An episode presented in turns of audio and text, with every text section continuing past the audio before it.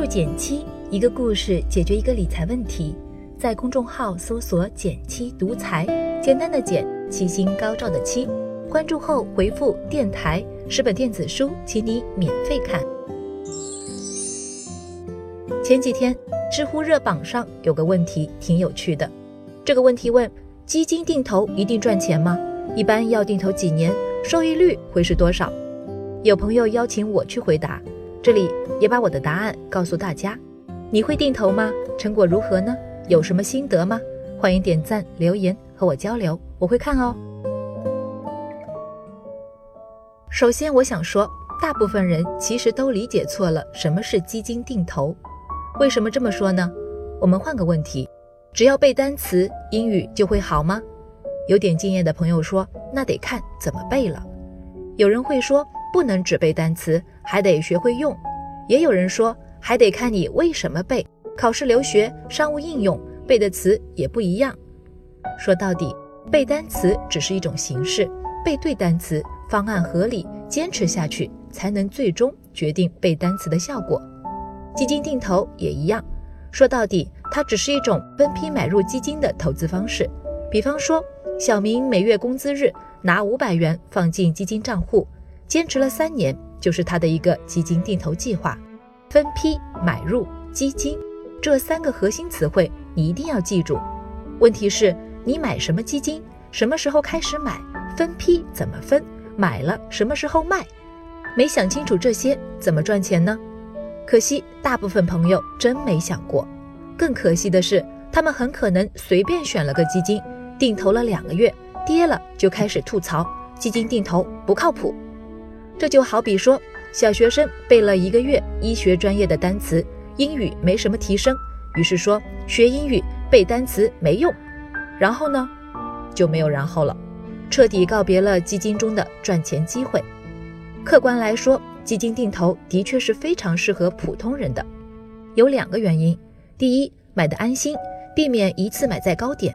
人人都想最便宜的时候买，最贵的时候卖，可问题是。没有人能够预测市场，既然无法预测市场，不如分批买，用平均成本买未来会涨的东西。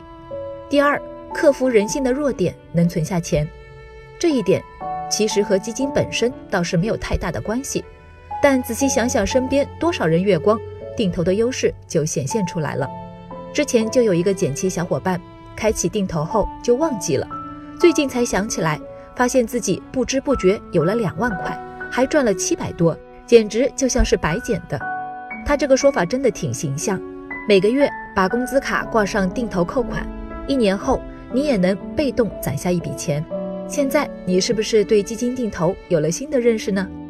不过大家最关心的还是怎么能赚钱。定投余额宝这样的我们就不说了，我们重点来聊聊，我们重点来聊聊长期投资收益高的股票基金。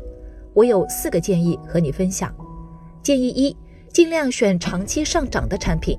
最简单的是选大规模的指数基金，典型的就是沪深三百指数这样的，代表 A 股整体走势的指数，年化收益率超过百分之十，是存银行的十倍以上，存余额宝的四倍以上。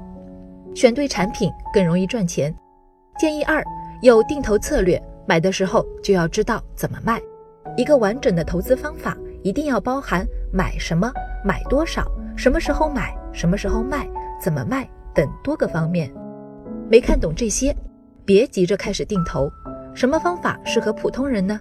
举个例子，前面我们有一期电台叫一个傻瓜投资法，多赚百分之十三。再比如我们的极简投资，也是比较完整的投资策略，都很适合定投。长期来看，年化收益率超过百分之十是大概率事件。注意，是长期能够保持这个收益还是很不错的，别拿一年涨了百分之五十的明星个股或基金来对比，不是一回事儿。建议三，拿长钱做定投，不行就先从一百块开始，解决了买什么的问题，接下来就看买多少了。先给个结论，根据自己的月收入情况合理规划，拿至少三年内不会动的闲钱来投资。虽说通过定投可以相对降低股市起伏带来的风险，但基金投资本身仍然属于中高风险的投资类型，一天涨跌个百分之二至百分之三都是常态。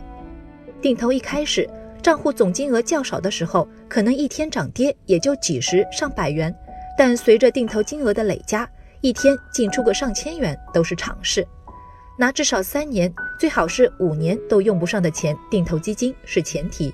当然，千说万说不如行动，哪怕从一百块开始也挺好的。第四，坚持，坚持，再坚持，没啥可多说的。不想坚持个三五年的，赚到长期收益的可能自然就低了。投资本质是投概率，坚持也是基金定投能赚钱的加持条件。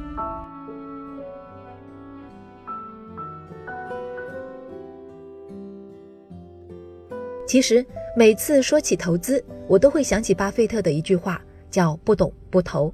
电台里的各位朋友应该都听烦了，但是我还是觉得有必要再说一遍：如果你对基金没有了解，就急匆匆的把钱投进去，那么即便亏钱，很大程度上也怪不得别人，因为无论一个方式再怎么适合普通人，我们都只能赚到自己认知范围之内的钱，仅仅凭运气赚来的钱，迟早有一天。会被我们凭实力亏出去，这个想法与你共勉。好了，今天就到这里啦。右上角订阅电台，我知道明天还会遇见你。微信搜索并关注“减七独裁，记得回复“电台”，你真的会变有钱哦。